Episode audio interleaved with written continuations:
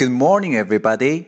This is David speaking. 大家好，我是 David 老师，欢迎来到乐成魂线上口语团 A 组 Day one hundred and twenty-seven. Here we go. 今天呢，我们分享一个实用短句。You are the best. 好，什么意思呢？你是最棒的。